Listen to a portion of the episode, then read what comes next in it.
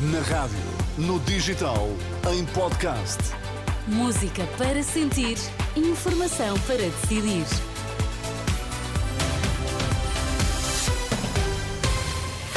Atualizamos agora toda a informação na Renascença. Começamos pelos títulos em destaque nesta edição das duas. Boa noite. Reunião de médicos e governo termina sem acordo.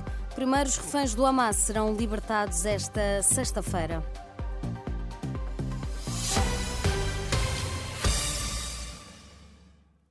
Próxima terça-feira há mais uma reunião negocial entre o Ministério da Saúde e sindicatos dos médicos.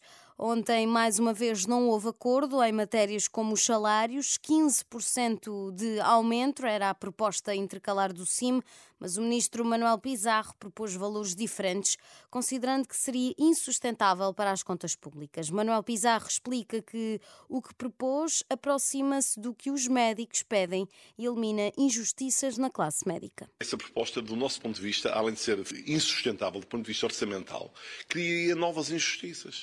Porque o que nós procuramos fazer foi uma adequação. Veja que nós até propomos um aumento superior a 15% aos internos, aos médicos do, que estão a fazer a especialidade nos últimos anos. Na carreira que é dominante, nós propomos 12,7% de aumento naquele, nos recém-especialistas, dos médicos que estão no nível inferior da carreira, e depois propomos um aumento superior a 11% nos que já estão assistentes graduados e um aumento de cerca de 10% dos assistentes graduados séniores.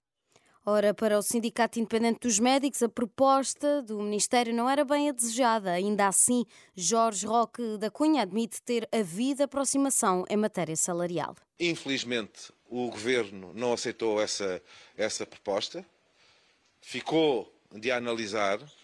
Apesar de tudo, houve uma evolução, que foi passar de 16 euros e 61 à hora para 18,61 euros à hora. Jorge Roque da Cunha, no final de mais uma ronda negocial com o governo. O Presidente da República vai ouvir os partidos com assento na Assembleia Regional dos Açores no dia 30, depois do chumbo do Orçamento Regional para 2024. O Executivo açoriano ainda pôde apresentar uma nova proposta aos deputados e José Manuel Bolieiro já disse à Renascença o que vai fazer. A minha obrigação, nos termos da lei, é apresentar uma segunda proposta e essa obrigação, este dever, não está dependente de qualquer garantia do Sr. Presidente da República que o Sr. Presidente da República tem as suas prerrogativas constitucionais e decidirá como entender.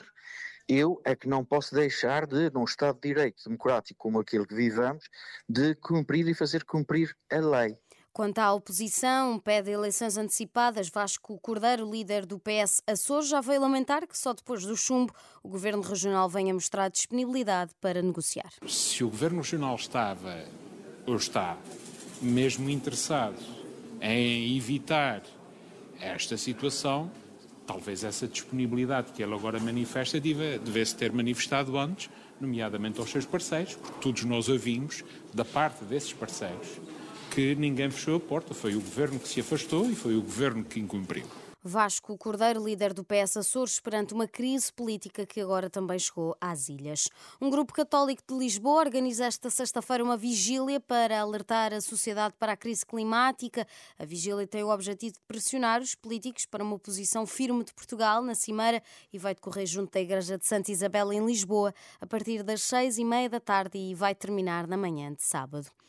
Israel diz que está em contacto com as famílias dos reféns que vão ser libertados pelo Hamas esta sexta-feira, durante a tarde. São 13 mulheres e crianças, segundo anunciou o governo do Qatar, que mediou as negociações. As tréguas começam às 7 da manhã, na hora local, e os reféns são entregues à Cruz Vermelha, à meio da tarde, num ritmo que se vai manter até segunda-feira. Em contrapartida, Israel vai libertar 150 palestinianos presos em cadeias israelitas, sobretudo jovens e mulheres, e vai permitir a entrada na faixa faixa de Gaza de vários caminhões com ajuda humanitária. O chefe da diplomacia portuguesa, João Gomes Cravinho, e a homóloga da Eslovénia iniciam esta sexta-feira uma deslocação de dois dias ao Médio Oriente, com paragens em Israel e na Palestina, mas também pela Jordânia e pelo Egito.